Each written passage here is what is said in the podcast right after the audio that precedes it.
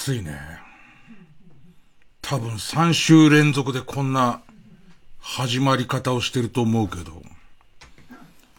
今日は特に現在の赤坂の気温30.9度。なんでこんなになっちゃったの？あのさ、子供の頃ってさ、ね。まあ、このラジオは当然若者が聞いて深夜放送ですから、若者以外は聞いてないと思うんですよ。若者が聞く時間帯ですから。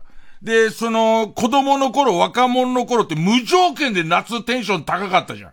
で、これは、それがこの夏のグダグダ感みたいな。このグダグダ感は、えー、その地球温暖化による、もうだって38度とか、39度とか、それこそアスファルトの上42度とか、そんなことになってる。この気温が高すぎるせいで、若かろうがおっさんだろうがもうグダグダになってるのか、単純にもう若さがないのか、それはどっちなんですかね。なんかその外出んの暑いんで、で、えっと、一応部屋でエアコンかけてますけど、そんなにこう、室外機がチンチンになっちゃってるから、あんまりこう下がんない感じで、で、フローリングにあぐらかいて、パン1でゼルダやってると、なんかいつの間にか、あ、逃げようとしてんだろうね。あの、金玉が。金玉が、えーと、もうあの、もじゃもじゃなところからどうにか逃げようとして、で、俺がゼルダに夢中になってるうちに、その、俺の、スキャンティーの裾から出るじゃない。ね。出て、それがフローリングの上に乗って、このベタっとした感じ、そのフローリングと、その玉金のあのベタっとした感じ。で、不意にしょんべんしたかったりとか、えっ、ー、と、氷水飲もうかとも立った時のなんかこう、剥がれる感じと、で、そこに自動的にルンバがやってきて、金玉汁をこう、拭いていく。で、一日終わりですよ。これどうしてですか？こんなになっちゃったんですか？昔テンション高い、わけわかんないテンションだよね。小学生ぐらいなんてもうさ、すべて夏、夏がすべて楽しかったね。朝一でまずなんだかわかんない。それその、今の人たちはもうやってないらしいんだけど、あの、ラジオ体操っていうのが、必ず毎日あって、夏休み毎日あって、で、朝6時かな ?6 時ぐらいに集まって6時半ぐらいからかな。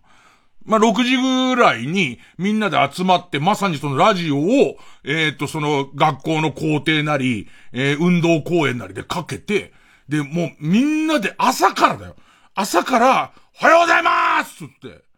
新しい朝が来た希望の朝だなんつって。希望の朝だっつって、歌ってな、近所から別にその文句が出るわけでもなくて、でいて、律儀に毎日行くのよ。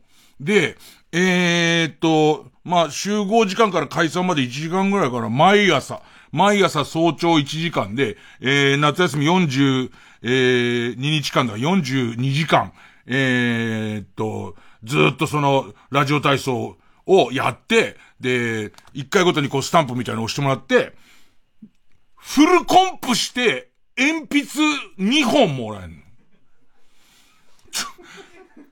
コスパ最悪でしょ、そんな。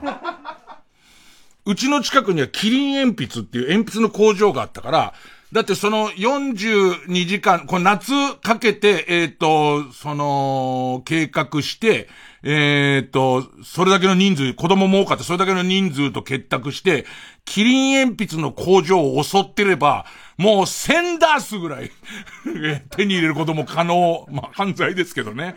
えー、えー、それをずっとこう、やって、で、しかもね、なんか親戚の家泊まった日なんかは、本当に親戚の家のそばの小学校で、読んだよ、ラジオ体操。でいて、なんかこう、周りのやつあいつ誰だよ、みたいな感じで思われんだけど、こっち側なんかもう洗脳されちゃってるから。その一日でも欠かすと、えっ、ー、と、脳内に仕込まれた、その小型爆弾が爆発すると教わってるから、ね。だから、ちゃんとやって、鉛筆2本もらって、で、それを中心に動いてたから、もうクラスメイト全員いるから、ほぼ全員いるから、だから、そこで今日午前中何して遊ぼうみたいな話をするんで、それをしないともう始まらないし、あとはもう、かき氷、かき氷もさ、今のさ、あのかき氷さ、違うよね。今のなんかかき氷特、王様のブランチ、えー、真夏の、えー、ひんやりスイーツ特集みたいなやつのかき氷なんて、あんなん違うよね、なんか。あの、えー、っと、いろんなマンゴーとか入っててさ、で、さらにさ、喉乾くようなやつ入ってんじゃん、なんか。昔のやつはもうその、シロップをケチってケチってさ、あのー、メロンもイチゴもレモンも同じ味のさ、発泡スチロールの入れ物に山盛り持ってあってさ、あんなのぼったくられて、原価ほぼゼロみたいなやつぼったくられてさ、で、親父にイチゴとメロン、同じ味じゃねえか、みたいなこと言うと、これ、いつ俺がイチゴ味だっつったっつって、メロン味ってどこにも書いてないだろ。メロン色だっつって。そういう、こう、人工着色料をたっぷり入れてんだっつって。お、なんかすいませんでした、みたいな。でも、もうすっげえテンション高かったよね。めちゃめちゃテンション高い。毎日学校のプール行って、みんなの学校もそうだった。なんか帽子に、こうその、えっ、ー、と、9、泳ぐと、11メートル泳げると、なんか白線1本つって、その白線つけられて、で、えっと、25メートル泳げると黒線1本で、で、往復すると黒線2本みたいになってくるのよ。したら今でも覚えてるけど、悪いこと言うんじゃないかいいよな。川原正明くんっていう、もう、なん、なんつうのもう、えー、っと、レベル違いに泳ぐのすごい人がいて、で、えっと、区とか都の大会とかにもバンバン出る人がいて、だからその子だけ小学生だけれども、何百メートルと泳げるの。だからその子用の今思うと赤線ってのもどうなのと思うんだけど、ねその、赤線っていうものの言葉のね、意味をいろいろしてくると、もうその川原くんだけ、赤線13本とかなってんだよ。もう、もう赤い帽子になってたりとかして。だからすごかった。で、でも川原くんのすごいとかそれだけじゃないよ。俺が今まで人生、この55年です。小学校の16年間じゃない。小学校6年までの人生12年間じゃない。この55年間の人生の中で、俺が目にした一番の福耳。水野春夫先生のも見てますよ、僕は。松井も見てます。ね。でも、川原正明くんの、その福耳に関しては、多分、今世界水泳とか見ると、えっ、ー、と、川原くんも、まあ、最終的には胃の中の蛙だったりとか、すごいまあうまいこと言ったつもりでやってますけど、それからあとその、何、早稲方のスイマーだったんでしょうけど、あの、福耳に関しては、あのー、世界福耳があれば、あの、ほら、いろんな部族とかで伸ばしてる人は別よ。あの、それは、あの、世界福耳では別のところで出ますから、もう相当な福耳でしたね。でも、川原くんだけあるドルフィンターンみたいなのも小学校3年ぐらいからやるんで、川原くんがターンするかつってみんなでこう見に行ったりとかして、ねえ、で、あ、ゲンゴロウいる！なんつって、で、え、ゲンゴロウ、都会にゲンゴロウがいると思ってるうちに川原くんはターンが済んじゃったりとかして、で、家に帰ったらお母さんが、なんと黄色いスイカです。なんて、うわーつって、黄色いんだなんつって、あ、味は、味は？なんつって、うお同じ！なんつって、ね、その、基本テンション高い。今日、なんかちょっと普通のラジオみたいにさ、そんなのもらっとく一応。えっ、ー、と、メールで、夏のテンション、夏のテンション。夏でももう毎日、朝、えーと、ラジオ体操行く、プール行く、あと校庭開放ってのがあってさ、あの、特に東京なんかは広い土地が、空き地がなくなったっていうのを嘆かれてる時代で、その代わりその学校の校庭を、こう、で遊んでいいよってなってて、校庭開放、校庭開放でさ、あの柔らかい、そのテニスの軟球でゴムボールで野球やってさ、よくできてたのが、野球得意組はバットなの。バット、プラスチックバット。プラスチックバットで、で、低学年のやつ入ってきたら、誰かの弟とかが入ってきたりとか、今俺らの頃は、あの、一人っ子じゃなくて結構子供多かったから、そいつが来るとあの、ラケット。テニスのラケットでそいつら打っていい。そいつら全員三振でつまんないから、打っていいよっていうルール作って、でいて、不意に思い出したんだけど、あのー、うちのお袋がテニスラケットたまたま持ってて、で、それをこう、その学校の、野球、草野球に使ったら、ぶん投げたりとかするからさ、ぶっ壊れちゃったんだけど、なんか母親が貧しかった少女時代にお金を貯めて買ったやつ。で、高校の部活で頑張った宝物だったんだっつって、しくしく泣いてた。うん、急に。ごめんね。そういうのを募集してるわけじゃない。テンション高い方を募集してるから。ただ、ただ、おふくろは本当に貧しい中頑張ったから。ねえー、でいて、それ高校もテニス本当に頑張ったから。ね。いや、あの時はごめんって言えなかったけど、僕じゃなくて、なんつって。ハセ君が、なんつって。ハセ君が投げたらダメだっつったのに投げたから、なんつって。もういい、あっちに行って、なんて言われて。ねえ、ねえ。ごめんなさい。で、今、今この時間に。あと覚えてんのは、小学校5年ぐらいの時にサンシャイン60ができたんですよ。で、今でこそサンシャイン60なんて都内の高い建物の中で何番目かわかんないけど、当時はびっくりする、び、とんでもないやつがもうできるって言われてて、で、うちは、えー、っと、えー、山手線の、えー、田畑。で、え、っと、サンシャイン60池袋。もう毎日、あの、自転車乗って、あの、ちょっとずつできるのを見てくるっていう。ちょっと行こうぜ、サンシャインつって。で、こいでって、まだだなーなんつって。帰ろうなんつって。言って。で、まだ2日しか経ってないのに、サンシャイン見てくるかつって。で、行って、まだまだだなーなんつって。で、飽きた頃にもできちゃったらしいよ、なんつって。ねそんな、そんなでしたね。あとなんだろう、今日も思い出せること、全部、思い出したいな。えっ、ー、と、自転車はとにかく乗ったね。クソ暑いのにめちゃめちゃ乗って遠出すんのが楽しくて、なんかもう意味がわかんない。えっ、ー、と、木原くんがもしかしたら、えっ、ー、と、次、夏の終わりに、羽振りのいい親戚のおじさんが来て、えっ、と、高額のお小遣いをくれる可能性があると。で、その時にもしかしたら新しいラジカセ買う可能性があるから、えー、カタログをもらいに行こう、つって。で、行って、カタログをもらって帰ってくるつって。ね。で、おじさん来たの？なんて。うん、結局来ないなんつって。ねで、で、それため、そのためだけに秋葉原行って、今みたいに、こう、家電量販店がないの。秋葉原に行けば、その新しい、その、えー、っと、ラジカセとかコンポのカタログがあるから、それだけもらいに行くとか。そうね。あ、あと思い出すのが、プールで、プールで、えー、っと、マジックパンツわかります？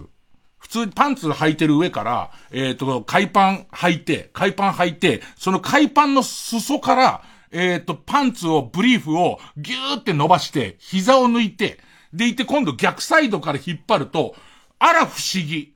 その、しブリーフの上から海パンを履いたのに、なんと、えー、パンツが脱げましたっつって。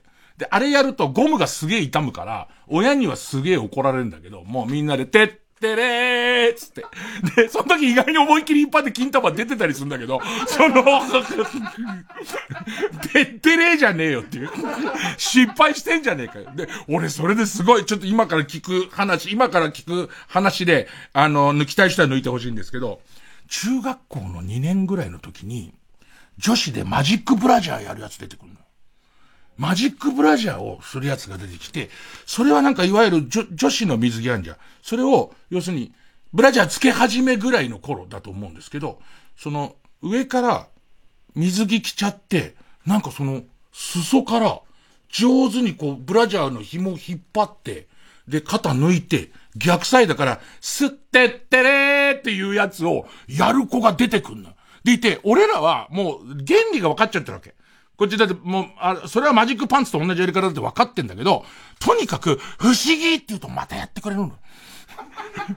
とにかくテンション上げて、え、どうやんのこれ？つって。え、だって、え？ー、ちょっと待って、上、はぁ？と思うもうみんなで、そうそうそう。近藤くんとかバカだから、それはマジックパンチと同じ。黙ってろバカ野郎つって。で、もうなんかうっとりして帰るっていう、うっとりして帰して、もうそのことで頑張れるっていう、なんか夏の、夏の風物詩だね。ああ、今度プレバト出るときにうまく読み込もう。夏の。マジックブラジャーホッヒホヒでね。下の頭の、頭の子夏休みマジックブラジャーホッヒホヒでね。で、な、夏木先夏井先生にひどいクソみそ言われてね、全部直しますなんて。古池や買わず飛び込む水の音に直しますって言われて。それお前のじゃねえじゃねえかよ。で、えー、じゃあ一応、メール開けときます。baka.tbs.co.jp baka.tbs.co.jp で、ちょっと夏のテンション上がるやつ、ね。あの、ぐったりしないでテンション上がるやつあったら送ってください。行きましょう。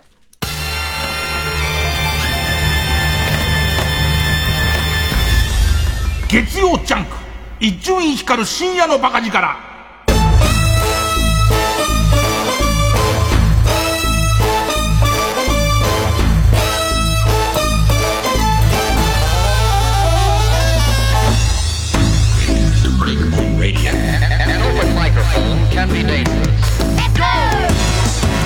あとは今やってますけど、あの、社会人野球、都市対抗野球って俺は好きで都市対抗野球見に行って、で、えっと、応援団は当時は、東京ドームじゃないから、炎天下の、まあ、今よりは、まあ、気温は低いんだろうけど、炎天下の後楽園スタジアム。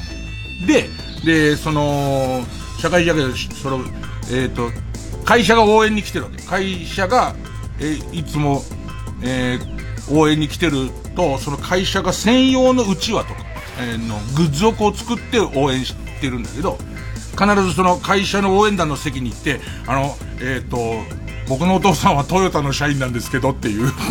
え、誰？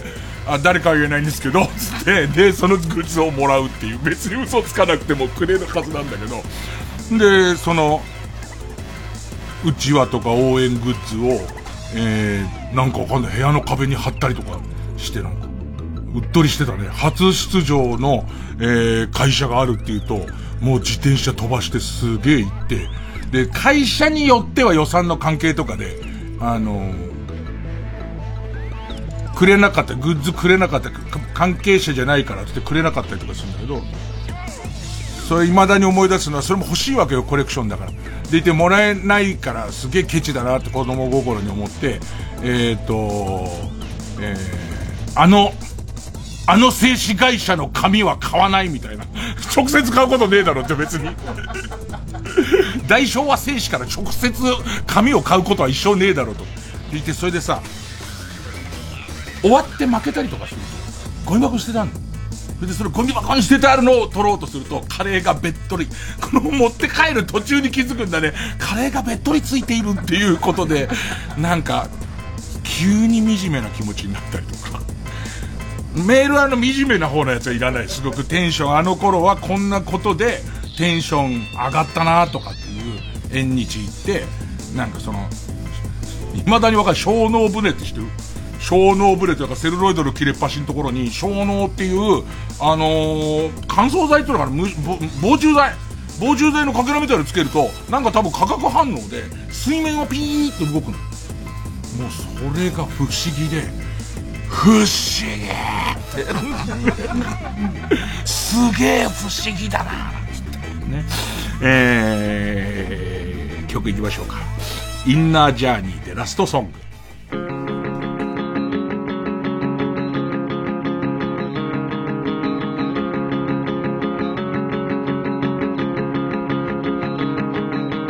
の歌が終わる君の中に入れるかい？空高く飛べるのに悲しい目をするのか？きらめきは消え去って走るともできない。それでも確かにある。止まることない行動。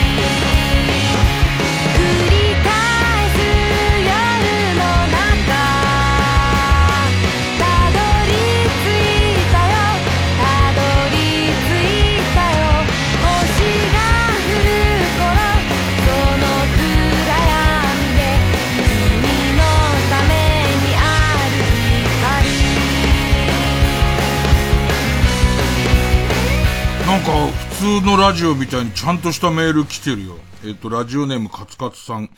真夏の快晴の昼間、ビーチサンダルを試しに脱いで、アスファルトの上に裸足で立って、熱い熱い熱い熱い えー、アスファルトの暑さを感じてるのテンション上がりましたよね。でも今の暑さだとどうなるんだろう。そうか。俺、今の暑さ、昔のビーチサンダル、まあ素材とかも、今よりも適当だと思うんだよね。で、昔の暑さでも、ビーチサンダル溶けかかる日って、黒いアスファルトの上溶けかかる日っていうのがあったから、今あの頃のビーチサンダル、アスファルト相当やばそうだよね。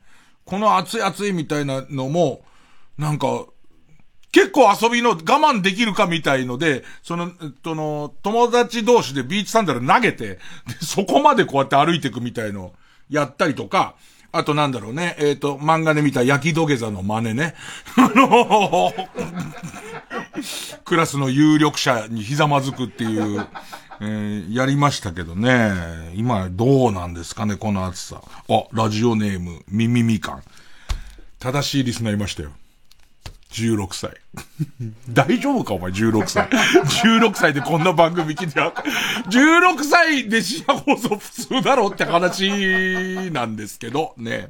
えー、僕は今16歳ですが、小学校の頃、すごいな、でも16歳でさ、違法アップロードのとか聞くのでもなく、え、タイムフリー聞くのでもなく、なんか、すごいな。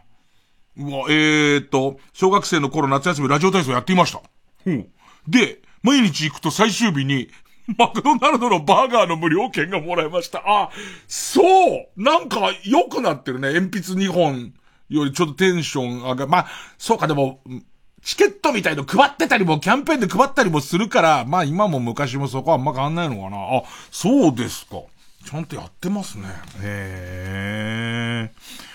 高校生ぐらいになって部活始めても、苦しかったけど、練習苦しかったけど、まあ、高校、一応野球やってたから、高校野球の一番メインがやっぱ夏っていう感じだったから、やっぱそれで、まあ、毎回練習はきついんで、それは冬だろうがなんだろうがきついんで、うん嫌だったけど、えー試合もちゃんとあったしなんで、まあまあまあテンション上がったかな。で、その後俺高校を行かなくなるじゃん。もう完全にその高校めんどくせえなってなって、えーっと、登校拒否を続けてる頃は、夏休みは、あのー職務質問をされないの。あの、お前なんでこんな時間にここにいるんだっていうのを、高校生だろ、お前なんで学校サボってんだっていう職質がないから、またなんかはしゃぐ話では少しなくなってきたけれども、なんかちょっとこう、日向に出ていい感じっていう、夏休みだから出ていい感じっていう、その感じはまあまあありましたね。えー、テンション上がった。でももテンション上がった。夏ってこういう、こういうのでテンション上がりましたよねっていうのを送ってください。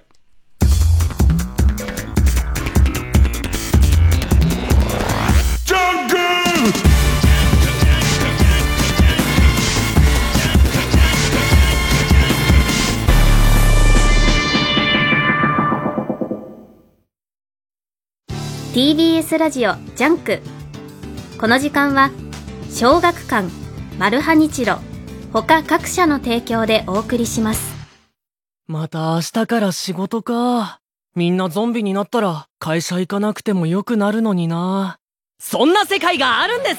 アニメと実写映画化限界社畜がゾンビに人生救われる？前代未聞の青春ロードムービー系コミックス「ゾン100ゾンビになるまでにしたい100のこと」発売中！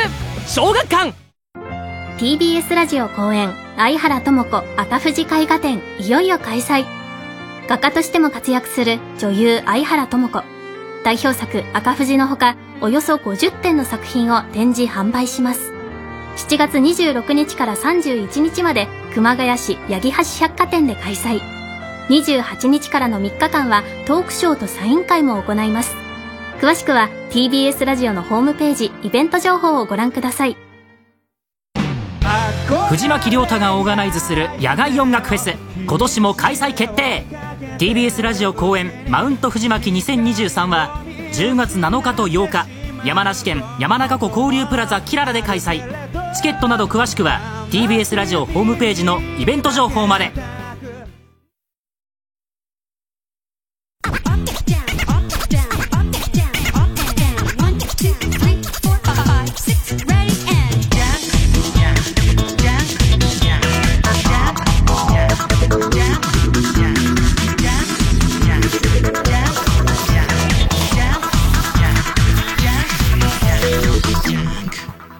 えー、ラジオネーム256連射高橋事情名人。現役高校生です。現役高校生のつけるペンネームじゃないけどな。えー、16歳。夏になると普段はベストやらを着ている女子がワイシャツだけになって汗もかいているのでワイシャツが透けてブーラジャーが後ろの席だと見えてテンションが上がります。あ、そう。ちゃんと今も今もそうかい。今も、それだったらいい。なんかさ、もうわかんないんで、俺らから言うと、もう、えー、っと、なんとなく女性器に見える、木目とかでも、テンション上がってて、だエロが全然供給されて16歳にして相当供給されてるじゃん。動いてるエロなんて見たことなかったんだから、そうやって考えると、16ぐらいでやっと、ビデオ、が出てきたぐらいですよ、僕らだと。で、その、エロ本とか、その前のエロ小説とか、えっ、ー、と、え、木の鱗とか、ね、そういうものでも、頑張れた人たちだから、そうそうもういくらでもさ、もう見放題の世の中でもちゃんとあれが、あ、やっぱ興奮すんなってなってるっていうのが、ちょっと嬉しい、ちょっと嬉しいかも。えー、ラジオネームメヌエット。この人いくつか多分、俺とそんな年変わんないかな小学生の頃夏休み前に、デブだけがもらう、痩せるために頑張りましょうみたいな冊子。これがちょうど切れ目なんですよ。これね、いや、今もらうと思う。いや、要はさ、今はみんな当たり前に、その、肥満は良くないって分かってるじゃん。俺らのやばいのは、俺がこう小学校の頃は体がでかいっていうことをもてはやされてるの。でかければでかいほど健康有料児って言われるのよ。それは、うちのお袋とかは、その戦中戦後の、もう栄養が足りない時代に子供を育ててるから、そうすると自分の子供は腹いっぱい食わしてやろう。ね。えとにかく食わそうっていう意識があるから、どんどんでかくなっていくし、で、要するに、食べるっていうことは体がでかいってことはこんなに幸せなことなんだってなってるから、その頃まではでかいと褒められるの。ありとあらゆる人から。でも、小学校の中学年くらいから、ちょっと待てよっていう空気が、こう出てくるのよ。あの、でかいっつったって、あの、でかきゃいいってもんじゃねえだろうなってきて、中3ぐらいの時に、中学校ぐらいの時に、そういう、えっ、ー、と、体がでかすぎて、ちょっと、ちょっと、もう、基準超えてて、ある意味治療をしなきゃなりませんよ、みたい人だけが行く学校とかできてくるの。でいて、その、そろそろだぞ、みたいなこと言われるの。その、お前これ以上でかくなるとって言われるんだけど、で、この冊子ももらうようになるの。だから急に、えっつって。みんな、みんな親戚演者が体がでかいのをすげえ褒めててくれたやつが、手のひら返したようにこうなんだみたいな。そういう、その経験ね。えー、パピオンのロクちゃん。えー、40歳。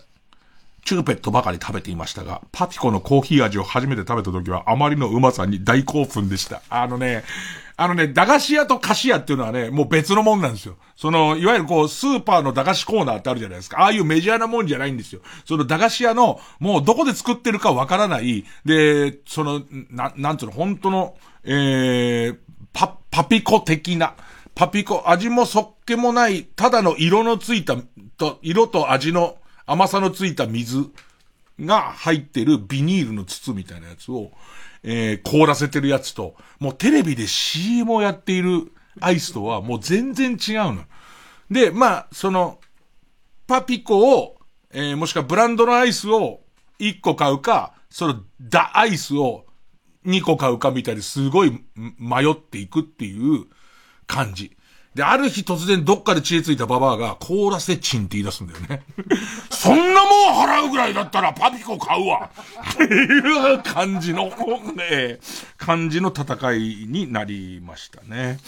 えー、で、誰切ってる夏なんですけど、高校の時なんか、それこそ子供の時、えー、小学校の時に自転車で遠出できるようになって、でいて、それサンシャイン見に行ってたのと同じノリで、で、俺は高校の時にバイクの免許を取って、で、それ行動範囲が広がるから、別に、その、意味もなく、まあ、それは前も話したことありますけど、富士山のそばまで行って、えー、自分は高校に行かないのに、修学旅行生を見るっていう、同い年ぐらいの修学旅行生を見るっていうブームがあったり、ただ単に、表現としてはよく、えー、飛尺でガソリンを捨て、捨てて回るような行為として無駄にバイク乗せたんですけど、先週、先週、このラジオ終わって、3時終わって、家帰ってちょっと寝て、で、始発の新幹線で例の鈴鹿、白子っつうのかな行って、で、えっと、あの、ハン、ハンバーグ、アメリカンスタイルのカフェ、ハンバーガーショップ、えー、っと、ブロッケンバーガーっていう、まあお店にずっと置きっぱなしだった、えー、自分の鈴木のバンバンを取りに行って、で、ちょっとずつ取って、持って帰ろうと思ってたのね。ちょっとずつ持って帰って、ここまで持って帰ったら、えっ、ー、と、また一旦止めるとこ探して、みたいな考えてたんだけど、結局あの第二透明、第二透明高速道路、綺麗でさ、走りやすくてさ、で、まあ、当然片側、どんなに狭くても2、3車線あるから、走りやすいのと、あと、綺麗な灰色いアスファルトが、こうずーっと、こうあって、で、こう、古い道路と違って、継ぎ目もあんまなければさ、ひびもあんまないっていうさ、継ぎはぎみたいになってるじゃん。アスファルト黒いアスファルト埋まってるところとか、ここのところはちょっとひびが入ってるところとかないのよ。第二透明。で、綺麗な上に、まあ、今流通の人大変なんだなと思うのは、えー、かなりトラックがいっぱい通ってて、で、トラックが一定の速度で、前と両サイドみたいなこうずっと通ってるようなところで、えっ、と、それを綺麗に渋滞もないまま、まっすぐな道を ずっと走ってると、うん、スピードの感覚とかがどんどんなくなってくんだよね。で、しかも、あの、久しぶりにバイク乗って、はっと思ったのは、第二透明って最高速度120キロなのね。100キロ超えて合法的にそのスピード出していいところなんてなかったから昔。で、その100キロのとこずーっとこう走ってるとさ、120キロ、110キロ、俺のバイクの限界がもう100キロちょっとぐらいだから、まあそれでずーっと走っててさ。で、さらには綺麗な長いトンネルとか入るとさ、えー、LED の一定の明るさの中、そんな調子でずーっとすごい速度で巡航してるじゃん。で、さらにはさ、たまにさ、えー、あ、名古屋これ豊橋越えた岡崎のあたりかな。浜松のあたりかな。浜松のあたりで前にさ、あの、ピッカピカのタンクローリーあるじゃん。鏡面仕上げのタンクローリーがさ、前に来たの。もうさ、なんだかわからなくない？あのさ、鏡面仕上げのタンクローリーってさ、この、俺が慣れないせいかもしんないけども、あれ禁止じゃね？あの、本当に鏡面仕上げのタンクローリー、今運転してる人ごめんなさいね。あれの後ろをついたことある人わかると思うんだけど、なんかわけわかんないの。その、えっと、鏡に映った道路や、鏡に映った俺や、景色が、進行方向とは逆に流れていって、なんか、あ、これは俺どっか行くっていう感じになるわけ。で、そうすると、今自分がどこ走ってんのかもどんどんわかんなくなっていくし、かといって別に、その、安定速度で安定した渋滞なしで走ってるので、な、なんつうのかな。注意することもあんまないし、で、どんどんスピード、まあ、スピードが上がりすぎちゃうのだけ注意してずーっと走ってると、最初によって、だってさ、俺、深夜放送明けだからね。深夜放送明けでちょっとは寝たもののだから、自分の予定としては、その行きの新幹線と近鉄特急の中で寝たものの、まあ100キロぐらい走って、で、その周りをちょっと散策してと思ってたんだけど、気がついたら、もう、えっ、ー、と、富士山の横ぐらいまで来てて、で、新富士っていうところまで、なんか、多分途中で俺、一旦、タンクローリーの鏡面の世界の中に一度吸い込まれてると思うの、俺。多分、だから一旦左利きになったりとか、一旦玉癖が左になったりとかしてると思う。で、どっかで戻ってきたと思うんだけど、割とあっという間ぐらいで、新幹線の新富士ってとこついて。ほいで、これはもうさすがにやめとこう。新富士で200キロなんで、もう一気に200キロいっちゃってるんで、これはさすがにやめようと思って、で、ちょっと日も暗くなってきてたし、で、えっと、ちょっと日も暗くなってきたしは嘘かな。うん、夕方手前ぐらいまでずっと乗ってて。で、まああの、4月で行ったんだけど、結局、バーガー食ったりとかして出発は遅れてんだけど。で、まあまあそこそこ、6時間、5、6時間ぐらいかな。5、6時間ぐらい乗って。で、新富士で止めるとこきちんと探して、で、有料の駐車場に止めて、家帰ってきて、で、家帰って新幹線で帰ってきて爆睡して、で、次の日、朝からテレビ3本ぐらい出て、最後の番組が、えー、Q 様で、Q 様が終わったのが9時だったのね。で、夜の9時に新幹線乗って、で、新富士に行って、でいて、そこで安いビジネスホテル泊まって、朝一から、えっ、ー、と、バイク乗って、で、残り140キロ、150キロぐらいかな。そのまま日テレに入るっていう。その形で、えー、っと、バンバン戻しましたね。いやー、でもそのお世話になったバーガー屋さんが、まあ、繁盛してほしいんで、えー、っと、その、白子駅のそば、なんとかサーキット駅って駅があって、そこから一番近いんだけど、ブロッケンバーガーってお店で、で、この間言ってたのが、えっ、と、ゴルゴンゾーラチーズハニー。これもうまかったんだけど、なんかそこのオリジナルバーガーのブロッケンバーガーってのもうまくて、あとはね、昔そんな好きじゃなかったんだけど、うまいと甘いのバランスが良くて、ハワイアンバーガーのパイン入ってて、で、さらに、しょっぱソースと、えっ、ー、と、な、なんとかタイとかでかけるさ、なん、スイートなんとか、なんとか関東か。なんとかか、スイート、スイートなんとか関とか、関とか、未亡人、未亡人喪服チリ。スイートチリだ。間なんか入ってた。間悲しそうな女が、悲しそうな女がなんかわかんないけれども、塩らしく、塩らしくしていたけれども、スイートチリソースのかかってるやつ食って、うまかったですよ。もしお近くの人は、まあこれもご恩返し、一宿一般の、バイク自体は一宿どこじゃないですけど、しばらくお貸してもらったご恩なので、よかったら、えー、行ってみてください。で、とりあえずバイクは、しばらくいいっす。もうしばらくいいか。俺の一番適正な距離は1日100キロかな、限界が。100キロぐらいで、ただドラクエ終わっちゃったんで、なんかそのやりがいのあるこう、次にバイクで行きたいところみたいのがなくてちょっと困ってんだけどね。あとね、ドラクエウォークのお土産ね、実は台湾にもあんのよ。だけど、なんかその台湾は、うー、なんかこう、挑発に乗ってる感じっつうの？行くやついたりしてみたいな。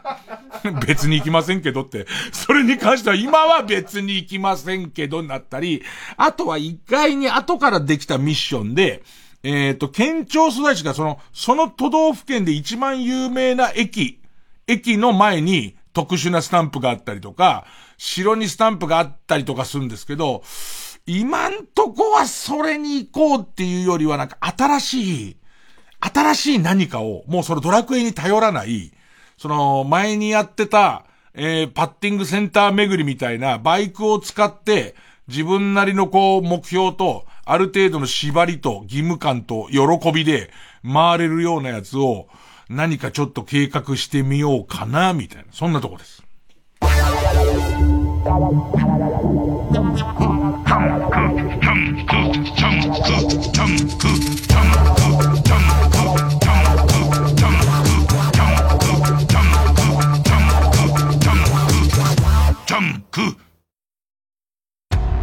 海のゆりかごと呼ばれる少年は昔マルハニチーロが助けたアマモだった種をまく背中に海の未来が宿る。次回「パイレーツマルハニチーロ」アマモよ継続は必ず実る。俺は三日坊主だけどな。マルハニチロ美容院も行きたい。まつげパーマもしたい。でも結局貴重な自由時間を私はあの二人に費やした。美容はサボってしまったけど久しぶりにこんなに笑顔にしてもらった。夜鏡に映った私はなんだかいつもより可愛く見えた。7月7日開催さらば青春の光単独ライブすごろく。配信チケット好評販売中。詳しくは TBS ラジオイベントページをご覧ください。さらば昨日までの私。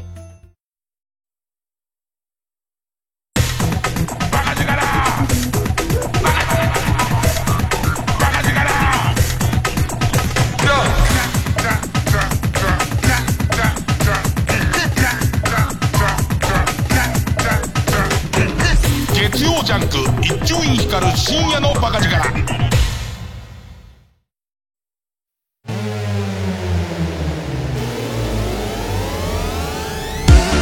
ここでマハラージャンのセミダンスフロアをお聴きください。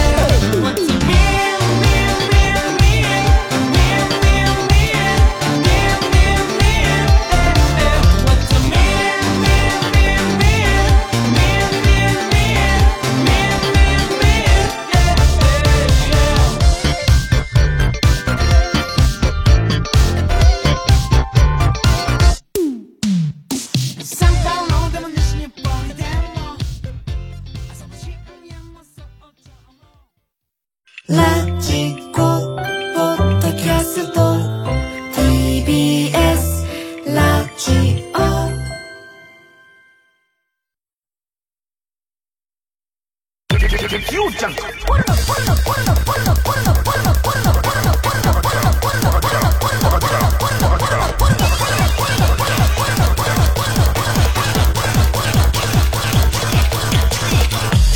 深夜のバカ力。盆、盆踊り、盆踊りも減ってはいるみたいだね、なんかね。相当減ってるみたいだけど、盆踊りも謎のテンションで、全然踊りたくないけど、夜家は出たいじゃん。夜家は出たいし、夜友達と会いたいじゃん。だから盆踊り行くんだよね。行くんだけど、これが変に子供のバカに律儀なところで、盆踊りに行くつって家出たからには、いやいやだけど踊るってわかる。あの、一切踊らないのは、それは不良のやることだから。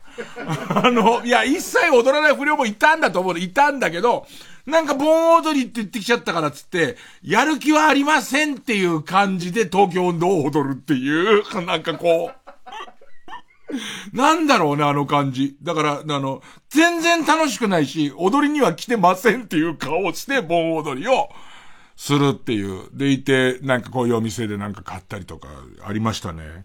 えーっと、ペンネーム大入り袋。小学生の頃夏休みがちょうど始まった頃に27時間テレビを見るのが一番の楽しみでした。ああ、27時間の方ね。えー、その日だけは親がテレビを夜通し見ることを許してくれて、眠い目をこすりながら頑張ってテレビにかじりついていましたよ、と。えー、深夜帯にセクシー女優がたくさん出てきて、漠然と勃起していたのは良い思い出です。え漠然と、この辺なんですよ。エロ宝飾の時代の。20代の少年たちは、そんな、よ、深夜テレビでセクシー女優出てきて、漠然としか勃起しないで、済んじゃうっていうのが、もうなん、なんだろうね。もう宝飾の時代なんだね。24時間テレビが、えっ、ー、と、第1回目で始まったって時に、もうなんか、よくわかんないのは、俺寄付とかもその当時から全然してないのに、全部見るって気になったら覚えてる。でいて24時間もう眠い目こすって、全部見たっていう記憶はあるね。なんかわかんないけど、24時間やってるのを全部見たら大人だと思ったんだけど、後々考えると大人はそんなことあんましねえなって思ったりとかですね。えー、ペンネームビーフチキン。僕が中学生の頃同じクラスの女子が、プール後の授業中に急に小声で、私さ、今日朝から水着履いて、家から学校来たから、パンツとブラ忘れちゃったんだよね。今、何も履いてないから、スカート折れないの。と言ってきたことがあります。冷静なふりで、ば、バカだな お前そんなのはあれだろ。彼も二十歳、なんかちょっと嬉しいの若い人も聞いてるね、おっ、おっさんだけが、こんなおっさんの話を。すごいなでも嬉しいのは、さらに二十歳がちゃんと、うろたいな、バカだなお前。お、おっちょこちょいだないやー、こんなん、やばいね。こんな、こんなの、えー、っと、こういう風俗型行く。別に触れもしないの。触れもしないんだけど、プールから授業あんの。その風俗行くと、まず一旦プールやって、で、ちょっとぐったりしてていて、で、なんかさ、プールで泳いだ時に、耳ん中入った水が取れてるような、取れてないようななんだよなってずっと思いながらも、うわ、やべ眠いな、買ったらいいな、授業、つって、でもちゃんと部屋も専用で厚くしてあるから、えっ、ー、と、プリントが、え二の腕のとこべったりくっついたりとか、あーってなったりした時に、じゅわって耳から水が取れた、取れて、あ、熱っってなった刹那、あの、私さ、って言われるっていう。え、えー、っつって、ね。で、5000円払って帰るっていう。もう何にもそれだけで。一切さ、何、何パブか、何バーかもわかんないけど、もうそれで帰るやつ。そうですか、いいですね。プールのから出た時にさ、こうしばらくさ、なんか、気温、だ、今思えばさ、それだけ気温が低い日があったんだなと思うけどさ、水温と気温プラスして何度行ってないと、プールダメ、中止っていう日があって、で、それはプール入りたいわけ。で、ギリで入ってたら、こう結構唇紫色になってきて、ちょっと一旦出なさいで、15分休憩ですみたいなこと言われてさ、その間にさ、プールの壁にさ、ケツ型をいくつかでっぱこうやって横に、なんかわかんないけど、全部こう横に一列俺のケツをペッタペッタ1メートルごとに押していきたくなってさ、で、最後の方まで押したところで、最初のが乾き始めて、あーって思ったよね。何の使命感かはもう全然わかんないんですけど。うわ、プール行ってないな、行ってたスポーツジムのサンシャインの中のコナミのプールがなくなったのよ。俺、そ、で、しかもそれと同時頃に、肩やったから、四十肩、五十肩来たから、全然プール行ってねえないいな、なんかすごいバカで。とてもいい。月曜ジャン、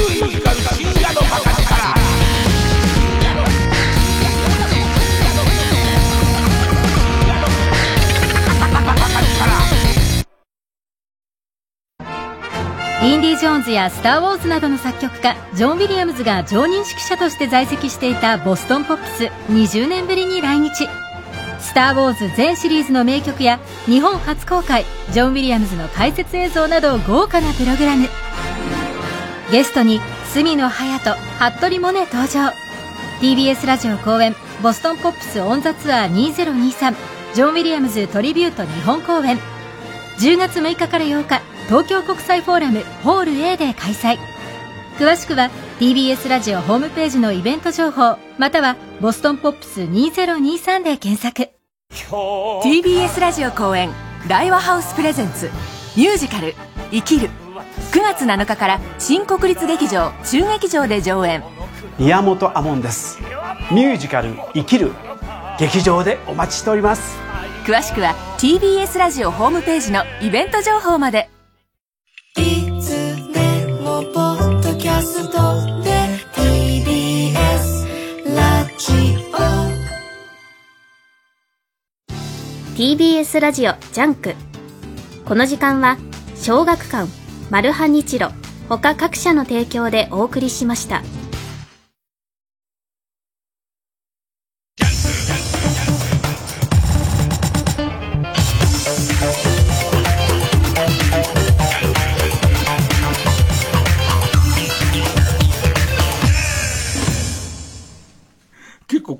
に夏のテンション、夏のテンションの、えー、メールくれてますね。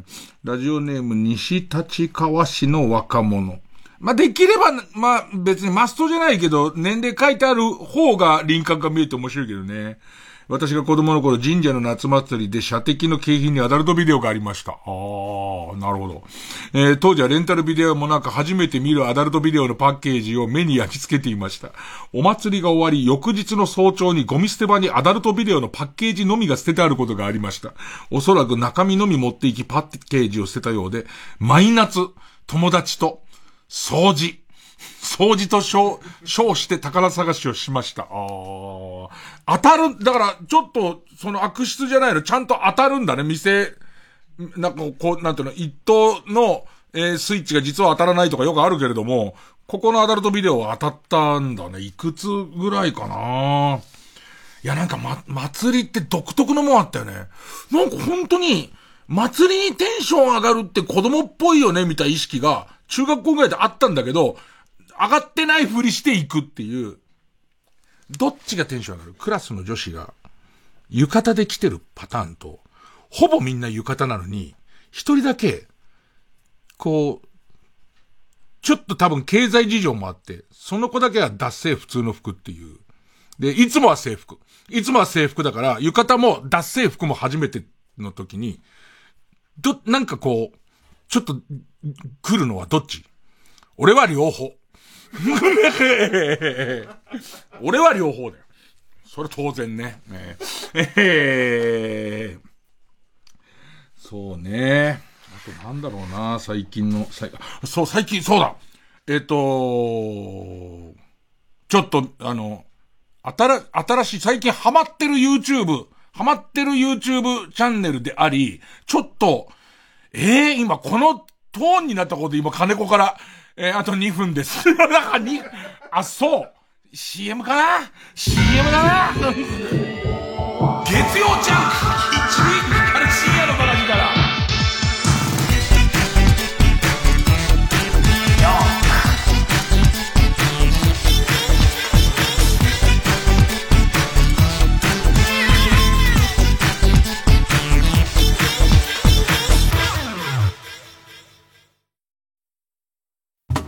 アメリカ演劇界の巨匠アーサー・ミラーの脚本によるスリリングに展開する悲劇。ニューヨークを舞台に橋の下で身を寄せ合う人々を生々しく描いた社会派ドラマ。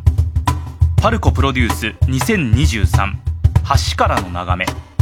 出演伊藤英明酒井真紀福地桃子松島翔太和田正人高橋克実。TBS ラジオ公演で9月2日から24日まで東京芸術劇場プレイハウスで上演。詳しくは0334775858パルコステージまで。スター・ウォーズ新たなる希望のシネマコンサート開催。社会現象を巻き起こし続けてきた空前のエンターテインメント「スター・ウォーズ」シリーズ原点となる不朽の名作を大スクリーンでの映画全編上映とフルオーケストラの生演奏でお楽しみいただけます。作曲家ジョン・ウィリアムズの代表作「スター・ウォーズ伝説はここから始まった。TBS ラジオ主催「スター・ウォーズ新たなる希望シネマコンサート」9月24日大阪フェスティバルホール。9月30日東京国際フォーラムホール A で開催。詳しくは TBS ラジオホームページのイベント情報まで。山里亮太です。私が一人で喋り尽くすトークライブ山里亮太の140全国公演開催中。8月5日土曜日は今回初めて140を開催します。私のゴイゴイ数な同期を生んだ滋賀でお話をさせていただきます。詳しくは TBS ラジオイベント情報をご覧ください。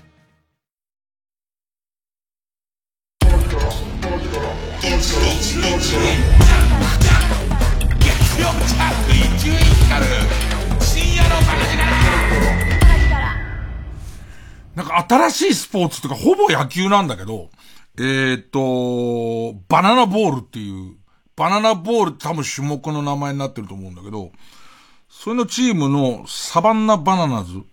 で、サバンナバナナズは、なんていうのかな。えー、もともとめちゃめちゃ多分野球が上手い大学生たちのチームだと思うんです。なんだけど、そこにこう、新しい、こう、野球が退屈になるのは、こういうのがあるからだとか、こういうのがないからだっていうのを、えー、っと、みんなで話して、で、その、えー、っと、ルールを少しずつ変えていく、みたいな。で、その、サバンナバナナズと、サバンナバナナズのオーナーが、その決めたルール。で、えー、っと、サバンナバナナズのオーナーが、さらにライバルチームと作って、パーティーアニマルズっていうね、その、この2チームが、この、何、野球によく似た、ほぼ野球のスポーツをやってるっていうだけの、えー、YouTube と TikTok なんだけど、これがかなりバズってて大人気らしくて、で、彼らはいろんな遠征でその試合を、バナナボールの試合を、えっ、ー、と、見せる、その、えっ、ー、と、ツアーをやってんだけど、その客の入り方とか、それから、チケットの売れ方とかがネットで調べる限り、これ、相当なもんだなっていう感じなんだけど、えっとね、な、何から言えばいいか。とにかく見てる人が飽きなければよくて、えっ、と、ピッチャー投げる途中で投球動作とか止めるとダメじゃん。だけど、えっ、と、投げる途中で、内野全員とダンスを完璧にその、えっ、ー、と、リハーサルをしたダンスを踊り、えっ、ー、と、審判もそれに乗ってみんな踊ってる間に、急に投げるとかある。あと、バッターが、何の理由があるのかわかんないけど、要するに客が受ける入り方は OK ってルールらしくて、あの、えっ、と、ガソリンぶっかけてボーボー燃えてるバット持って入ってきてもいいし、あと、ピッチャーが竹馬に乗って、ピッチングする2メートル50ぐらいの位置から、ボール、投げてもよくて、で、あとはやっぱり野球が長いのがどうやら退屈するらしいっていうんで、今もさ、その、メジャーリーグもピッチクロックとかやってるけど、もうここは、えっと、俺らのやってる草野球と一緒で、2時間、1時間50分超えたら新しいイニングに入らない。で、えっと、もう2時間きっかりで終了とか、あと、よくさ、観客席にファールフライ上がるじゃん。観客席に上がったファールフライを、ちゃんとフライでダイレクトで観客が取ったらそれはアウトなの。だから、すげえその大事な試合の最後のバッターが観客席の人のファインプレーで終わったりする。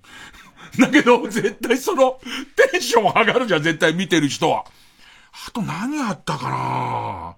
えー、っとね、76歳の元メジャーのピッチャーがいたりとか、あと、この工業、このシリーズには、えー、っと、メジャーリーガー一人入りますとか、誰々が入りますとか、去年辞めたばかりのメジャーリーガーが、ここ参戦しますとか。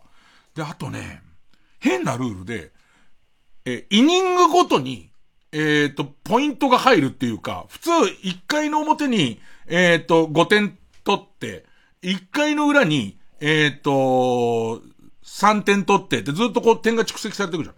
1回の表に5点取って、1回の裏3点しか入んなかったら、これは表のチームの1点なの。あの、この1イニング目はこのチームの勝ちっていうルールなの。あと複雑なやつはまあわかんないんだけど、とにかく大差のついちゃった試合ってつまんないじゃんっていうことだと思うんだけど、それがちょっとスリリングになってくルールだったりとか。で、とに、これがまたね、踊りとか、その燃えるバットとかあるから、TikTok が結構面白いのよ。その、そこそこ切り取っても、バカなことやってんなとか、で、野球のレベルが高いの。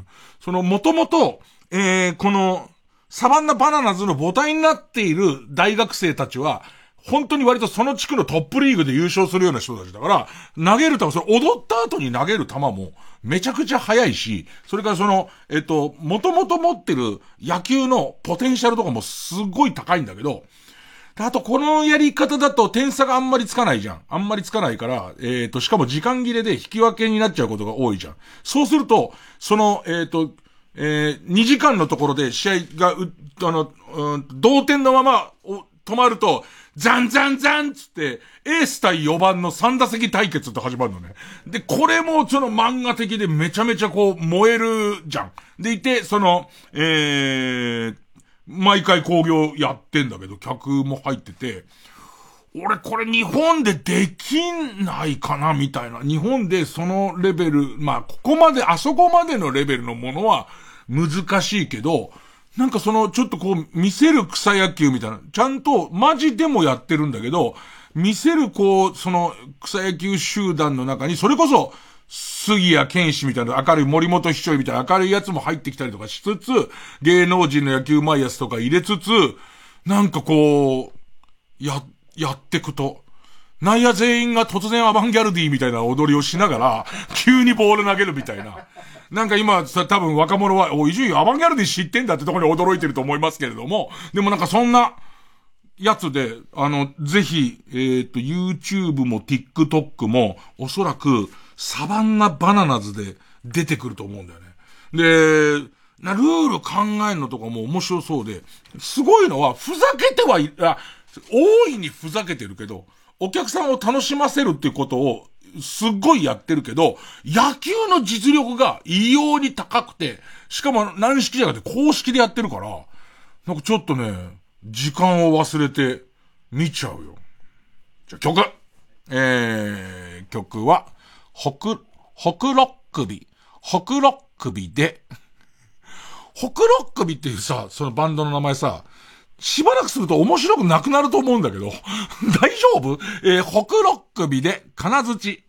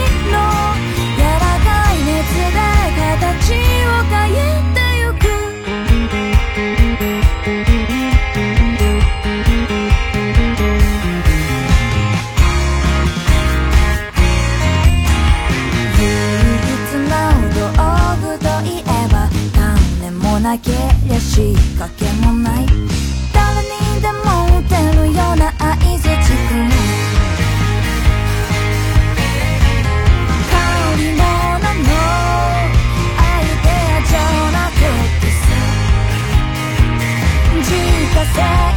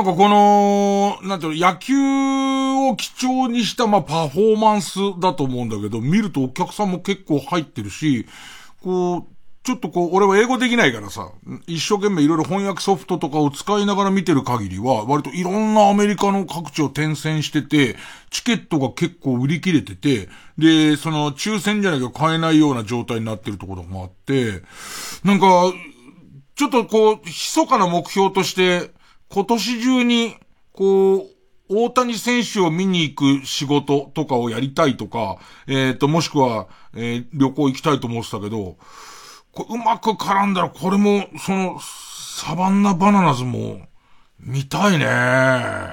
日本でなんか、やっぱすごい上手な、竹井壮とか、ああいうレベルの人を入れてこういうのあったら、間違いなく見に行っちゃうね。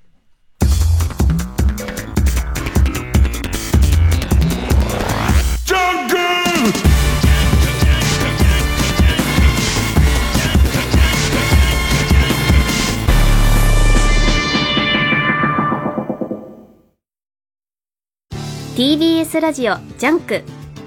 この時間は小学館マルハニチロ他各社の提供でお送りします。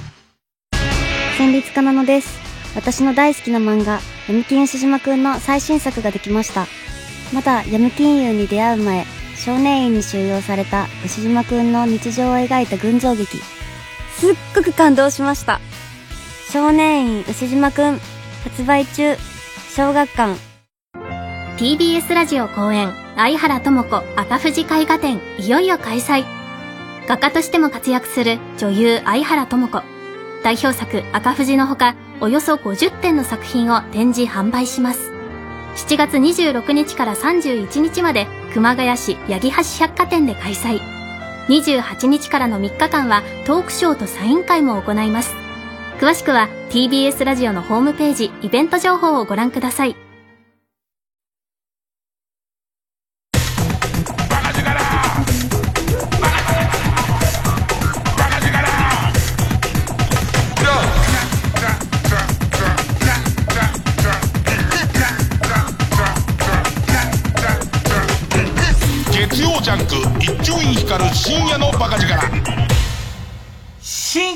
きカルタ合戦会あいつの頭えーっと、メール投票の開始で bak.tbs.co.jp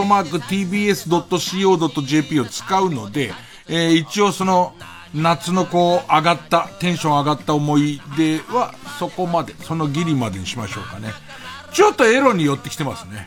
ええエロに寄ってきてます。で、僕もいろんな記憶の蓋が開いてきてますけどね。ええで、僕のはどっちかっていうと、そんな夏の過ごし方をしてきたから、あなたはそんな人間になっちゃったんですよっていう、テンションのあまり上がらない思い出をすごい。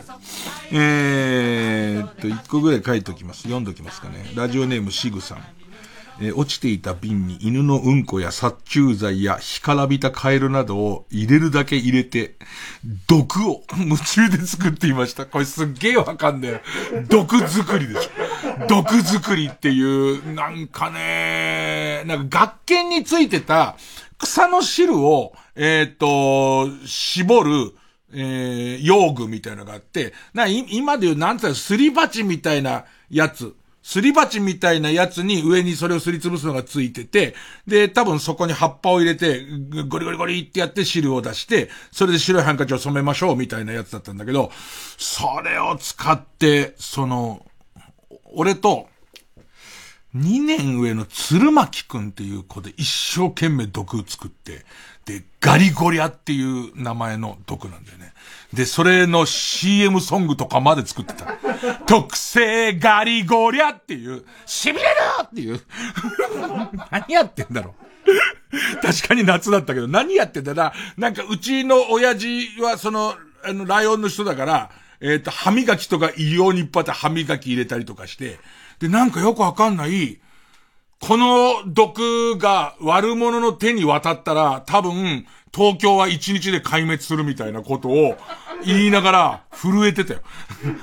やばい、ちゃんと隠さなきゃやばいっつって、埋めたりしてたね。何やってんだか。さあ、えー、新勝ち抜きカルタ合戦会です。えー、番組オリジナルカルタを作ろうという企画です。えー、このコーナー毎回2つのテーマのカルタが戦って生放送で番組を聞いている皆さんからのメール投票で勝敗を決めます。えー、対戦するのは前の週に勝ち抜いてきたカルタと、現在たくさんのテーマを同時に募集している予選ブロックの中で一番盛り上がっているチャレンジャーのカルタです。えー、勝つごとにあ行が家行、家行が作業と進んで負けると予選ブロックに戻ります。えー、和行を勝ち抜ければ、えー、カルタは完成でゴールインです。同じ文字で3連敗するとテーマは消滅してしまいます。で、えー、今週の対戦カードは まずは現在勝ち抜き中のこちら。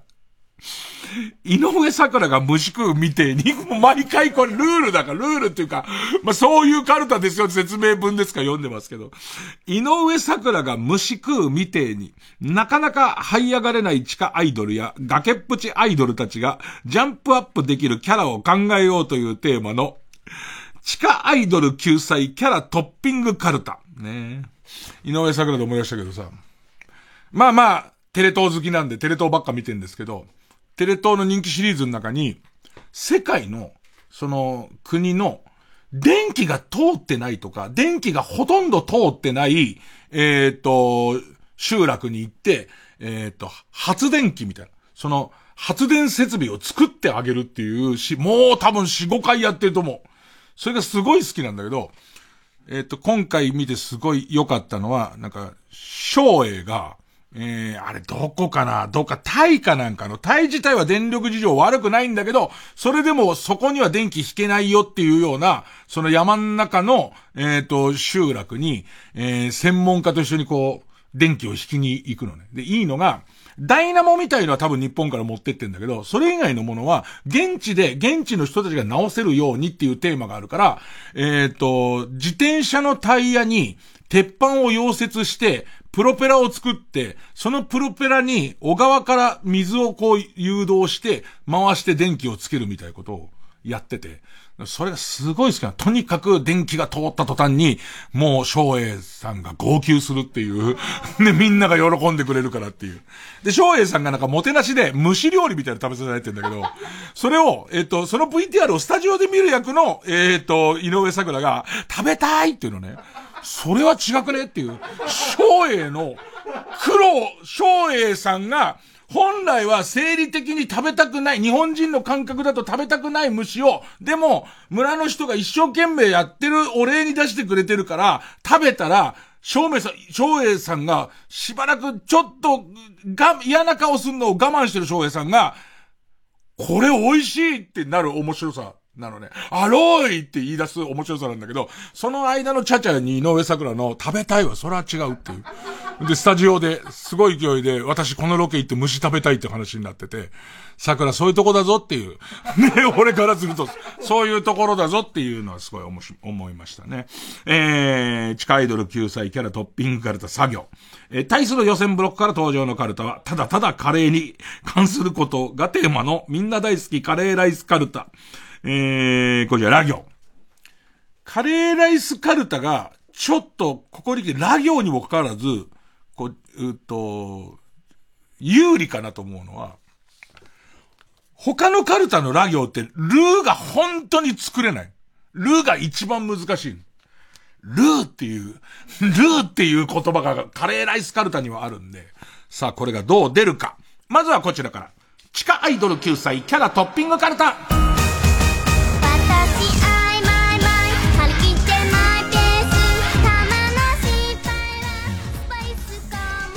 ペンネームろくでなし。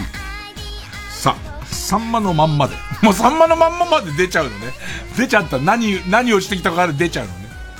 さんまさんに、何飲む？と聞かれたら、スゴジュ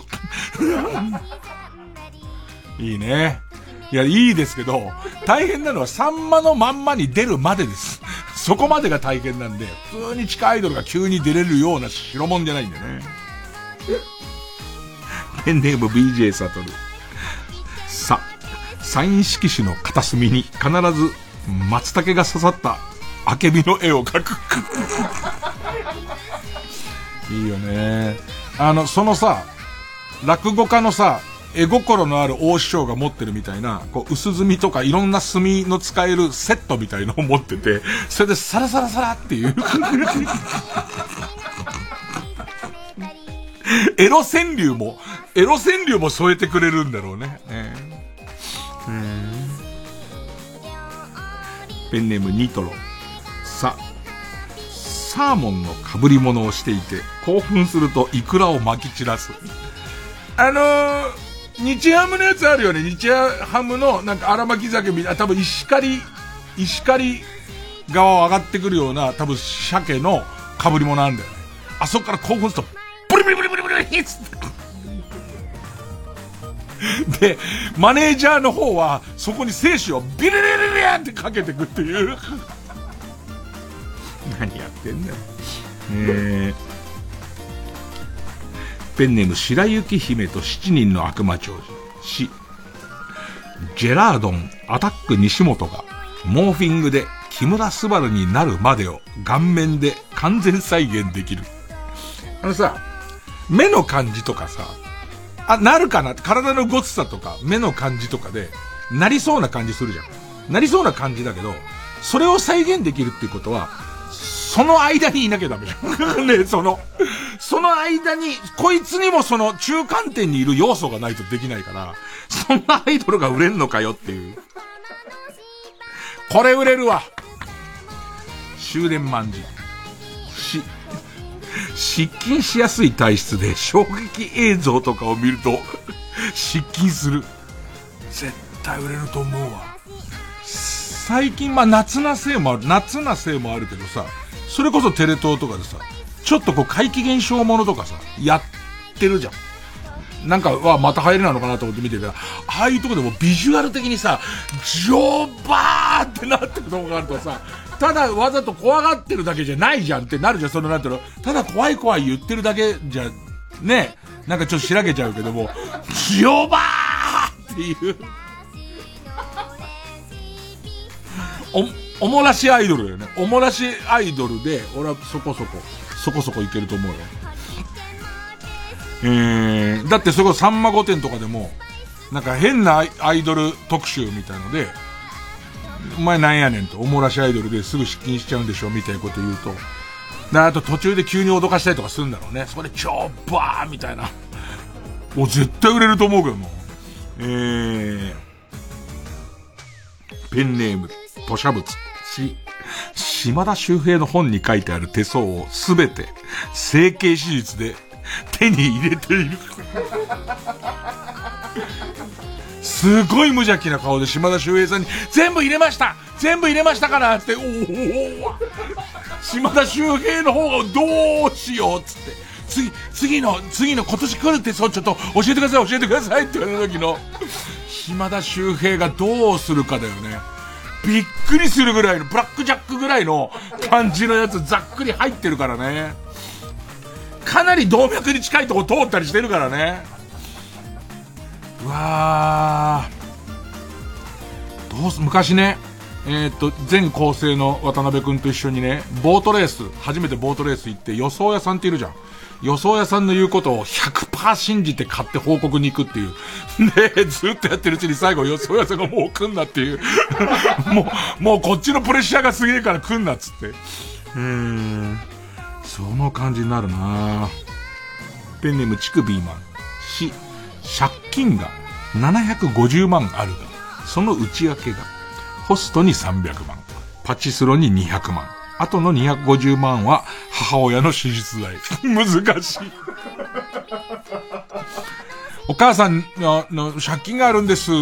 で、それに対して、え、なんでそんな借金あんねん？って対して、お母さんの手術代がってあたりから、その次のパチスロ200万も、まだ、その少ないお金をなんとか増やせんじゃないかと思って言ったと思うんだろうけど、最後の、で、一番高いのが、あとホストに300万って時のお前、お前なんやねん。今日ちょっとさんま5点づいてますけど、お前なんやねん感すごいですね。うん。蘇我のクジラ。大好き、蘇我のクジラ。し、醤油を一気飲みして、徴兵を免れた経験がある。年 お前の年ね。えー、ペンネームスズムシ食べた。し、シルバニアファミリーの首を全部指にはめている。怖いねシルバニアファミリーの首を、ネックレスとかジュゾン、ジュゾンみたいにして、首からぶら下げてる感じっていう。うーん。シル、シルバニアファミリーがすごい好きなのかなと思って、そのシルバニアファミリーを使ったアクセをつけてんのかなと思うんだけども、いや、むしろ大嫌いだから、寄ってこないように、見せしめにしてるって言い出すから。怖えな、つって。ペンネーム。えー、ポコヤ火山。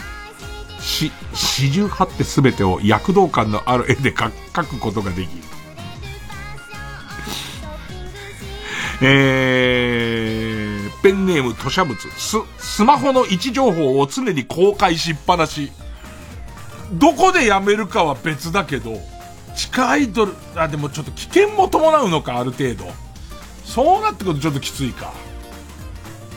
なんかでもちょっと流行りそうな要素だよね。どこにいるか隠しませんよ、みたいなね。その代わりボディーガードはいつもいますよ、みたいなことなのかね。えー、ペンネームムカデ、ス。スマタまでなら恋愛禁止ルールを守っていると思っている。すげえ、スマタまではパッカパカやらせるから。どうかな？どうかな？俺大、む、まあまあ、もう、バカ売れはしないけど、なんか、恋愛禁止じゃないですかっていう話から、だから、スマタまではさせますけど、っていうのを普通のトーンで。だからお付き合いしても、スマタ以降はダメなんですっていうえー、手繋ぐ、一緒にご飯食べに行くぐらいはええやろ？って、ま、今日はさんまさん設定ですから。一緒に恋愛禁止豊かで年頃の子なんやから一緒にご飯食べに行くぐらいはええやろ。はい、スマタまでは。ええっていう。スマタってほら、入ってないじゃないですかっていう。えー、ペンネームどうにもならんよ。す、滑った時用に切腹用の担当を腰に刺している。怖くて。出せない。出せないトーク番組。大相撲の行事だよ。ペンネームスズムシ食べた。す、相撲の強さで歌うパートや立ち位置を決めるグループ。だから、ただ絶対盛り上がるよ。だってあの、じゃんけん大会ですらあんなに人来たわけだから、これで言ったらもう必ず大相撲になるから、センターを、センターをかけて、で、この位置行きたい人とか多分、と、徳光さんが、その武道館で、その、まあ、国技館かな？国技館で司会をやって、この長いサビの入り口のところのアップのところ歌いたい人っていうと、右、もう東と西から手が上がって、そこから大相撲だから、やっぱこれは絶対受けると思うけどな。えー、ペンネームランニング大好き。せ、精力剤を飲んだだけで成分を当てることができる。だからあの、銘柄とかだからスゴジュ、スゴジュ2のユンケル肯定機の3800円のやつさんかな みたいな、それを全部。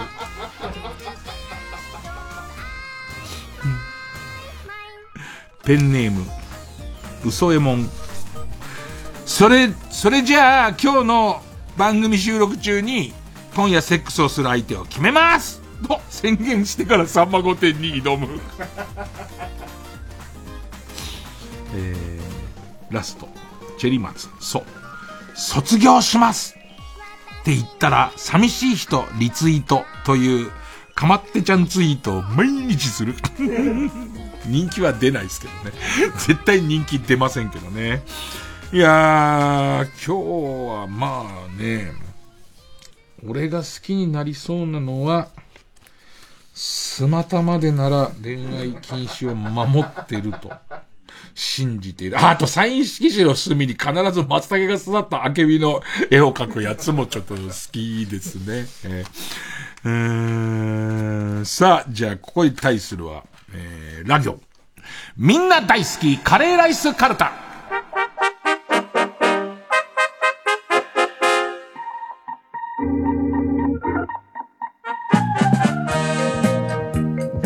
お口がロロロ。ペンネームブラックドラゴンズ。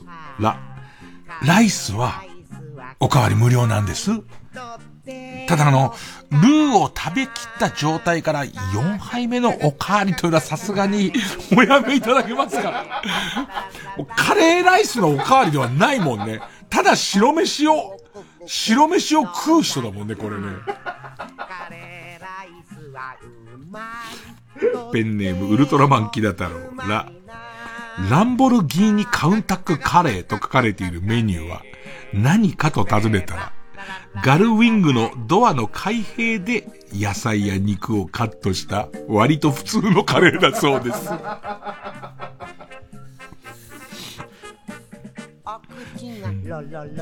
ペンネーム北あかりの目覚め。ラ。ラックススーパーリッチ使ってるようなやつがカツカレー食ってんじゃねえよ。なんだろうね、カツカレーってさ、意識低い匂いがするよね。なんか意識高い人カツカレー食べてない感じするの、なんだろう、食うけど。こっちはもうガツガツ食うけどね。ペンネームブラックドラゴンズ、ラ。ラランドのサーヤにカレーぶっかけられる夢見たんだからさ、そりゃ、無声ぐらいしますよ。なんだろうね、その、いや、今朝方の、ラランドのサーヤにカレーぶっかけられる夢見ましてね。何見ててこのシミ？いや、だから、ラランドのサーヤにカレーぶっかけられる夢見たって言ったでしょ無声ぐらいしますよ。なんでだよ。なんで処理してこねえんだよ。ペンネーム、吐砂物。あ、今日吐砂物さん多いね。ラ、ライオンズが負けるにつれて激辛になっていくシステムですが、今シーズンはもはや店主も食べることができなくなりました。日ハムだよ日ハムがこのシステム取り入れたら、もうマグマだよ今日もしっかり負けてたよどういうこと？なんか、1点差の、1点差の試合で負け、負け続ける新記録みたいな、珍記録みたいなのを出してて、で、その珍記録、1点差で7連敗ぐらいしたのかな ?7 連敗して、で、その記録止まりましたっつって、点差広がってるっていう。で、で、連敗の方は今日で10連敗じゃないかな。えー、ペンネームボブサップ。ラ、ライブ MC で、男子女子メガネの人と客席を煽っていく流れで、カレーをアナルで食う人。と言われたので、おーと答えた。私一人が恥をかかされました。坂崎さんのことが許せません。アルフィーのコンサート、アルフィーのコンサートで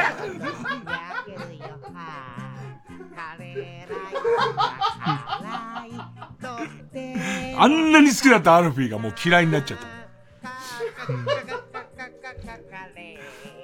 ペンネーム首位打者伊藤。これどう？リ、リクルートスーツにカレーをべったりつけて、ハウス食品の面接に行ったら受かるかな？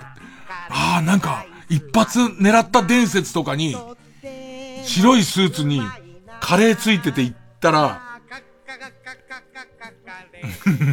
まあ、まあまあ、受からない、受からない可能性が大の人は言ってみる体だよね。リクルートとか一回もやったことねえけど。ね、一回もやったことねえのに何勝手なこと言ってんだっていう。ペンネーム。記事の、記事に間でし、リ。リスが今寸胴に落ちましたが。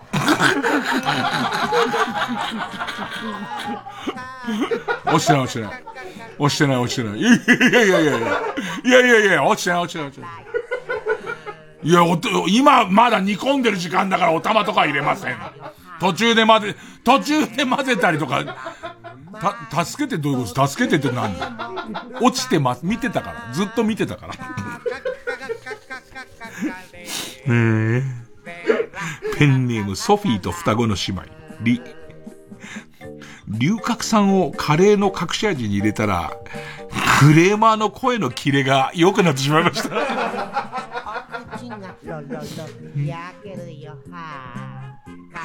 ペンネーム北あかりの目覚め。ルシファー吉岡の顔面みたいなジャガイモがオーベルジーヌの付け合わせで入ってきました。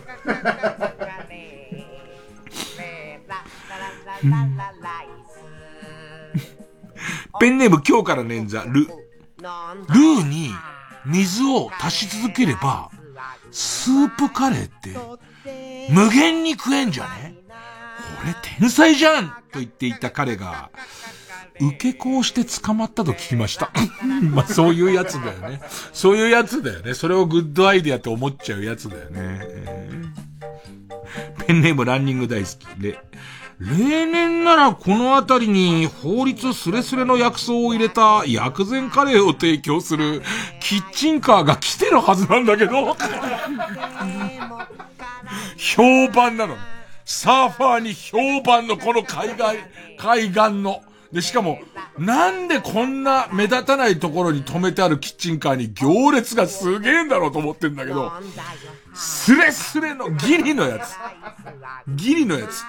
えー、っと、花の部分を入れたらもうすぐお縄だけど、茎が大丈夫だったりとか、そういうカレーね。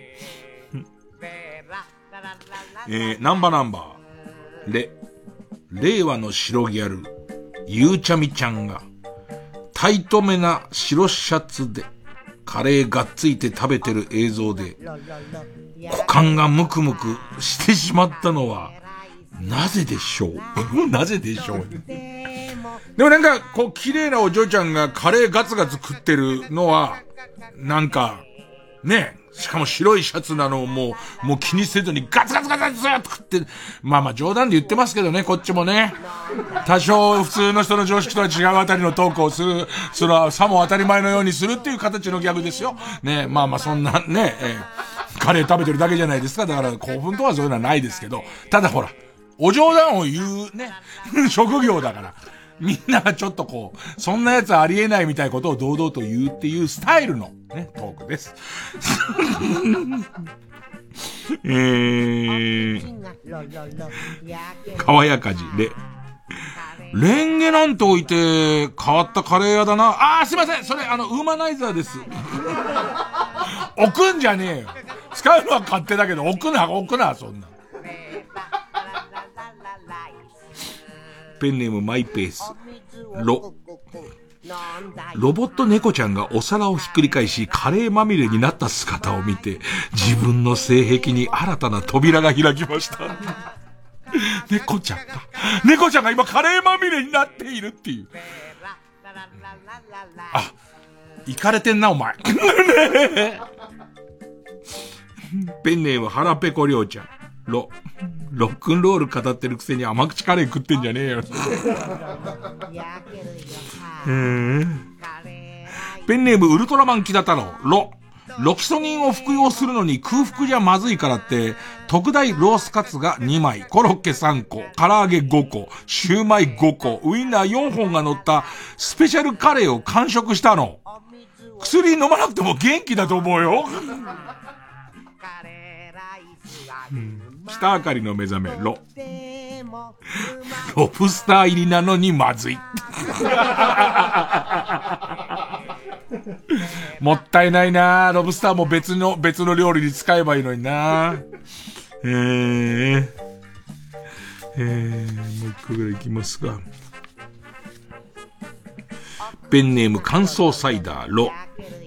労働基準法が改定されるたびに味が落ちていくカレー店。なんか、とても大変なんだろうね。とても作るのは大変で、びっくりするぐらい長い間煮なきゃいけなかったりとか、あの、相当な、こう、手間をかけてるからうまいんだろうね。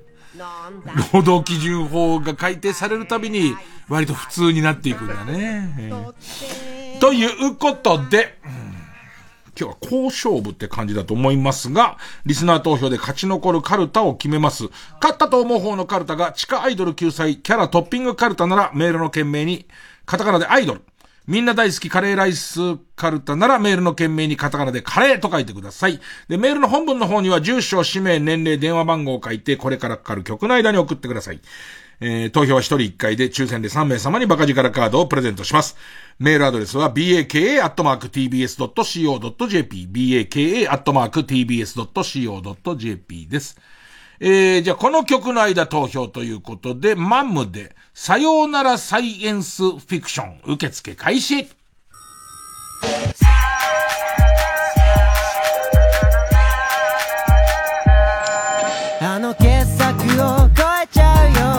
出来事がいつも潜んでいる。現れてすぐ引っ込んで忘れっぽい僕らを惑わせる。ほらなんだか疲れてきちゃったね。けどちょっぴり楽しい気をするんだその狭間で泳げるような。エネルギーはどこにあるんだろうか。生き逃されて。いく日常にささやかなダンスと弔いを諦めちゃった人とよくやったいいと。僕らのサイエンスフィクションは塗り替えられてしまった。イメージをリズムに変えたならその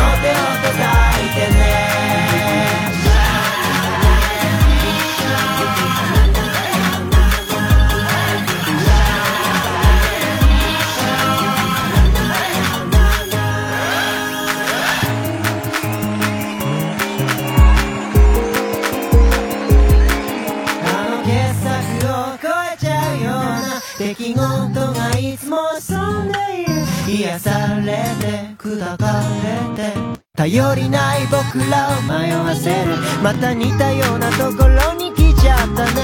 でもあの時とは違うところ。その連続と非連続を。照らし出す掃除なんてないない。生き逃されて。いく日常にささやかなダンスと弔いを。見えすぎちゃう日も。なんかぼやけちゃう日も。らのサイエンスフィクションは塗り替えられてしまった来るべきリズムを待ちながら願い旅を行け僕らのサイエンスフィクションはどこまでも続くものなのかイメージをリズムに変えたならその手を叩いてね無数の知らない景色が狭すぎる空を追ってずっと見てたはずな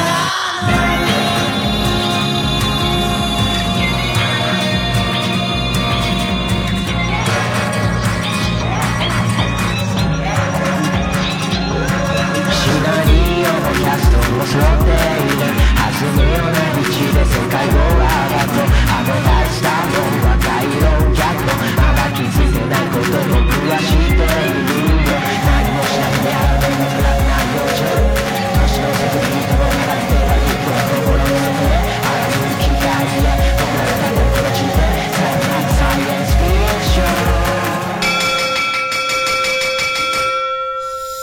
投票の受付はここで終了です。えー、結果。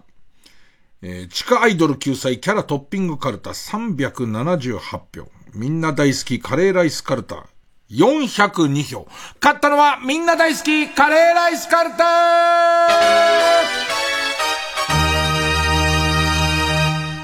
わあ、いよいよカレーライスカルタ和行。和行ですね。で、地下アイドル救済キャラトッピングカルタは予選ブロック戻って、作業になります。さあ、この最後の和行に挑んでくるチャレンジャーこちら。魔法少女イジュピカちゃんカルタ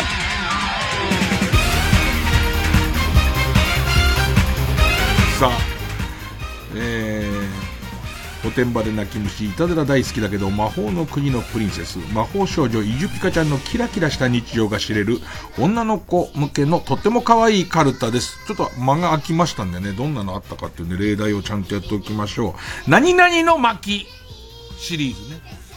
リ、呂布カルマを聞き出してから、母親の愚痴が韻を踏み出してきたピカ。の巻？影響されてんのか。えー、乱数調整ナポリタン。レ、レモンかけまーすと言って、唐揚げに、米津玄師のレモンを効かせるという、TikTok で見た激面白動画のネタを、さも自分が思いついたかのように毎回飲み会でかましてくる。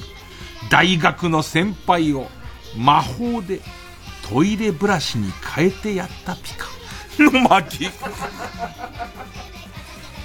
えー、あとはそのアニメのあり方と言いますか。軍手のイボ対血まみれ天女、ロ、ローソンとのコラボで特定の商品を2つ買うとクリアファイルがもらえるが、その特定の商品が、焼きホッケ幕の内とか、牛しぐれに重とかの、なんか中年向けの弁当ばっかり。誰を、誰を対象にしてるんだろうね。味ほぐしご飯とか、ああいうやつ、ああいうやつなんだよね。なんか、キラキラしたちっちゃな女の子が買わなそうなやつなんだよね。えー、ということで、えー、みんな大好きカレーライスカルタがいよいよ和行は一文字です。えー、対するは魔法少女イジュピカちゃんカルタラ行です。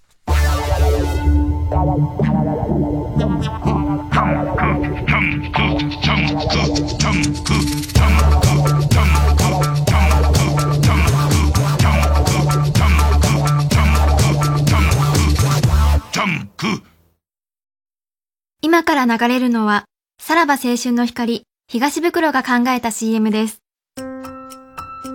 昼の2時に家を出て、帰ってきたのが夜11時。指折り数えて楽しみにしていたこの瞬間。確かに満足度は高かったし、生で見る迫力には圧倒された。美容院も行きたい。そろそろネイルも変えなきゃ。後悔しているわけじゃない。でも結局、悠久の半日を私はこの二人に費やした。7月7日金曜日開催、さらば青春の光単独ライブすごろく千秋楽。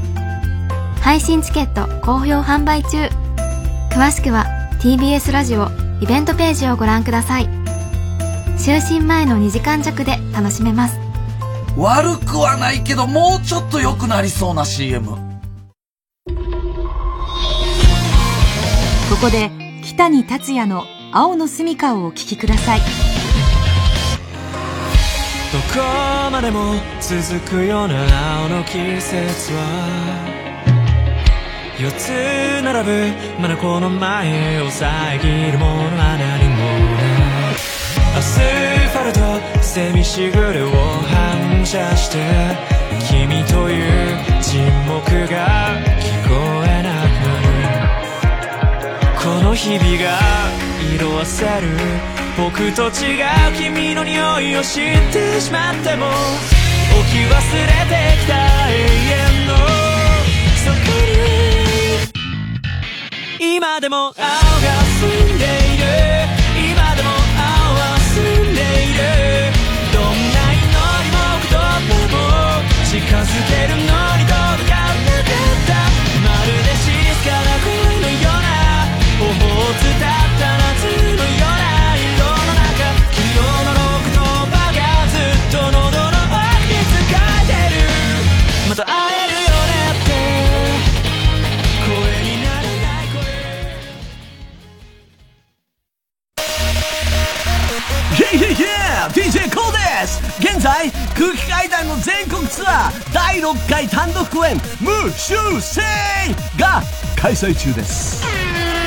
東京札幌名古屋千葉岡山大阪仙台福岡東京全国9カ所26公演2万人動員予定の全国ツアートゥーダンスポンポンポンポンイエーイこれはまさにヤバいバルダンス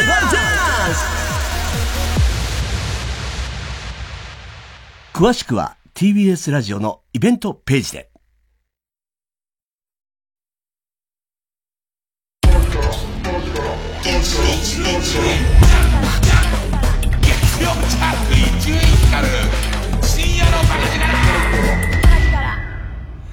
あの歌はこう聞こえたらもうおしまいコーナー。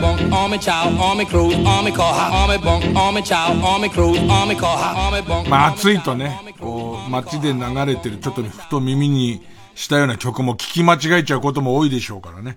えー、皆さんこういう風な聞き間違いをしましたよという、えー、報告をもらっているコーナーです。えー、ペンネームボールペン返して元歌相川七瀬夢見る少女じゃいられないのこの部分。夢見る少女じゃいられない きっとさ、さっきこうメールをくれてたさ、16歳とかの人たちはさ、これで初めて聞くんだろうね。これで初めて聞いて曲がって覚えちゃうんだろうね。この、夢見る少女じゃいられないの部分がこう聞こえた。コブラがいるからしこれない。あの、もしこうさ、コブラの方が敵って見なしちゃうときに、生きり立った一物を敵と思っちゃうときに困るから、今日はしこれないな。寝ようっていう。眠れねえだろ、つうの。コブラがいるから眠れねえだろ、十分。うんペンネーム死にかけのセミ。元歌、相川七瀬、夢見る少女じゃいられないのこの部分。夢見る少女じゃいられない隣が火事だと寝つけない そう、そうだろうね。そりゃそうだろうね。隣が火事だとね。えー、それは寝つけないですコブラもいるし。コブラはいるわ、隣は火事だわですからね。えーえー、全く違う局面に同じ歌のに聞こえちゃいますからね。えー、ペンネームイエロー軍曹元歌相川七瀬夢見る少女じゃいられないのこの部分。夢見る少女じゃいられない。湯切りが甘くて味薄い。あのー、昔、えっ、ー、と、大塚にあったら博多天神に一人おじいちゃんの、その、えっ、ー、と、えー、人がいて、店員さんがいて、その人の湯切りが甘くて。ねえ。えー、そうですね。じゃあ、定番の曲ね、溜まってるちょ、定番の曲いきますよ。またちょっと皆さん開拓してほしいんですけど、まずは、ペンネーム和慶師さん。元歌、渋垣隊の寿司食いねえのこの部分。この寿司屋は日本 ここにはまんのかなこれ。ここの寿司屋は日本一がこう聞こえた。犬触った手で寿司握る トロは中トロ小肌味とか、今普通の寿司屋だと思ったんだけど、犬触った手で握ってんのっていう、カウンターの下にいるのっていう、寿司食いねえじゃねえっつうんだよね。うーん。ペンネーム大自然守る。元歌渋垣対寿司食いねえのこの部分。ここの寿司屋は日本一鬼の乳首をひねりもぐ なんだよ、ひねりもぐってよ。えー、じゃあ、こう、僕の青春時代の深夜放送といえばオールナイトニッポンで、オールナイトニッポンのね、えー、パーソナリティの一人ですね。えー、ペンネームウルトラマンキダ太郎さん、えー、元歌中島みゆき。中島みゆきの名曲、別れ歌のこの部分。別れはいつもついてくる。何歳ぐらいの時か中学生ぐらいの時じゃないかな俺これ聞いてたの。道に倒れて誰かの名を。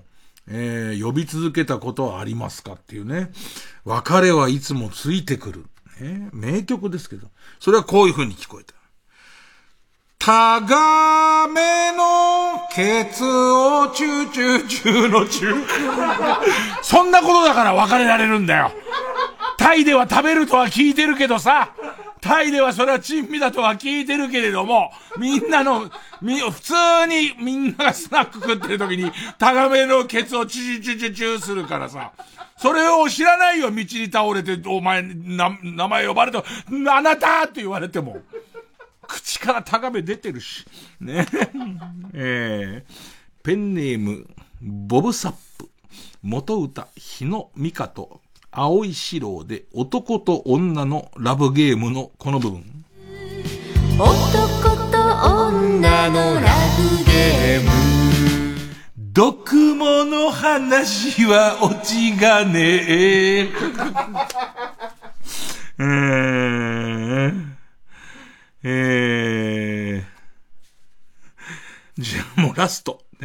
この、この時期らしい、ね、曲でいきます。ペンネーム、カルロス・イベリコ・ブタです。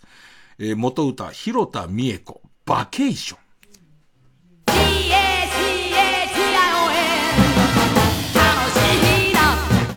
ね。浜辺なんかこれで盛り上がるわけですよ。ね。えー、だけどこういう風に聞こえちゃった。巨大なボコチン、切断マン。浜辺に。浜辺に植木ばさみ持ってきちゃったから。キャーキャー盛り上がって、ジョギジョギジョギジョギジョギジョギつって。大きいって見出したやつは全部ジョギーって切られちゃうから。そら、浜は大騒ぎさ。これもう一曲、もう一曲だけ、もう一曲で久々歌ったら楽しくなっちゃった。大自然守る。元歌。岩崎宏美。シンデレラハネムーンのこの部分。いつでも二人はシンデレラハネムーン子供を返して欲しければ金ムーン。ムーンってなんだよ。ムーンってなんだよ。羽、羽だよ。ねムーンってなんだかわかんないやつない。もう要求してて、こうしてムーンってなっちゃってんのかよ、こいつ。えー、ということで、暑いですからね、聞き間違いが起きた時にはすぐに報告してください。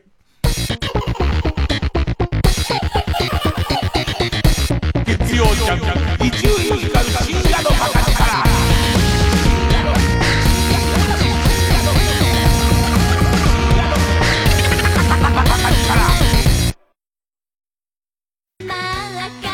TBS ラジオ主催伊藤蘭 50th アニバーサリーツアースターテッドフロムキャンディーズ。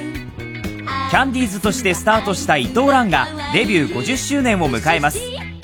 最新アルバム「レベル9.9」の楽曲とともに今もなお輝き続けるキャンディーズナンバー満載でお送りする50周年記念ツアーを開催。8月19日土曜日神奈川芸術劇場。9月2日土曜日東京国際フォーラムホール A はスペシャル公演。チケットは好評販売中。詳しくは TBS ラジオホームページのイベント情報まで。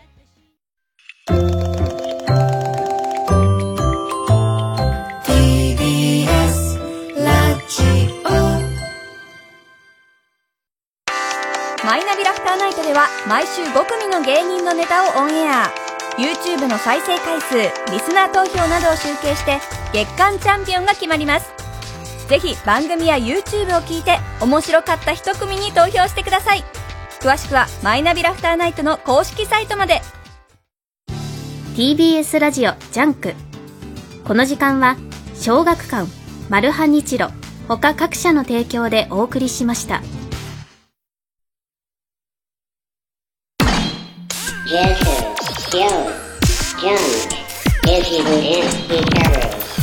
Out, no, no. いつまでも絶えることなく友達でいようコーナー。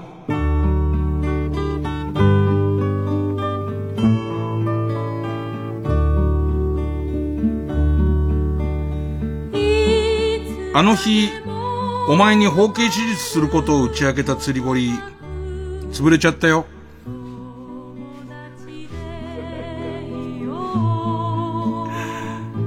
肉まん買ってきたから、おっぱぶごっこしようぜ。仲いいなほんと仲いいよ。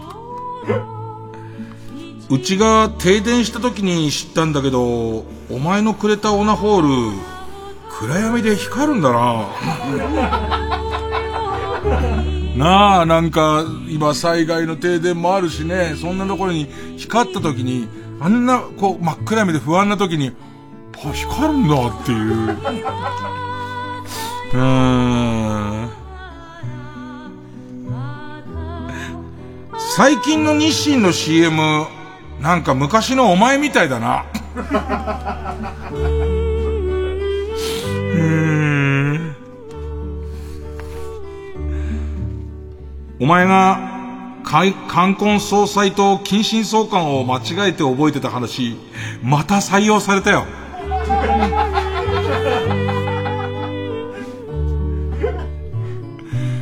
え、お前のオナに、アパートの大家さんに注意されたんだって？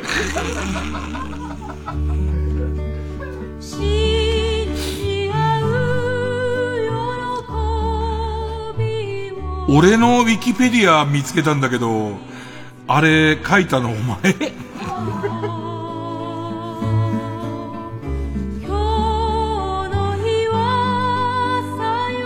なんでお前の描くしんちゃんの絵って全部泣いてるの？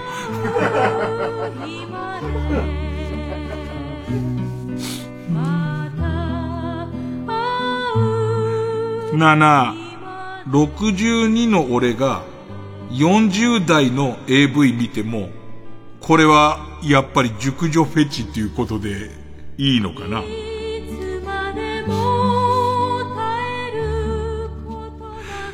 俺、生まれ変わったら黒いパンティーになりたい。じゃあ、俺がそれを履く。嫌だ。何の会話なんだ何歳の会話なんだよ。いやー、ということで、久しぶりに溜まってたところから、それでも、ずっとやってないにもかかわらず、ずっと投稿をくださった方のおかげで、いいものが熟成されておりますね。えー、最近の日清の CM、昔のお前みたいだなっていうね。まあ、注意なんだろうね。ねえ、おそらく。まあ、注、注意っていうか、あの頃うまく言えなかった忠告なんだろうね。いや、暑いですけど、とりあえず、生きよう。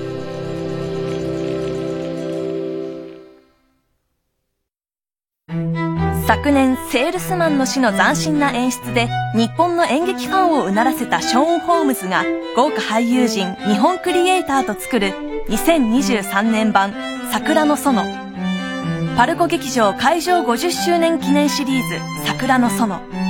出演、原田美恵子、八島智人、孫波、安藤玉恵、川島海香、松尾隆、村井邦夫ほか、TBS ラジオ公演で8月7日から29日までパルコ劇場で上演。詳しくは03-3477-5858パルコステージまで。TBS ラジオ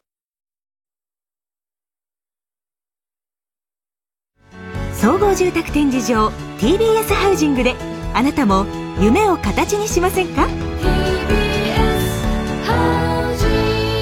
？3時です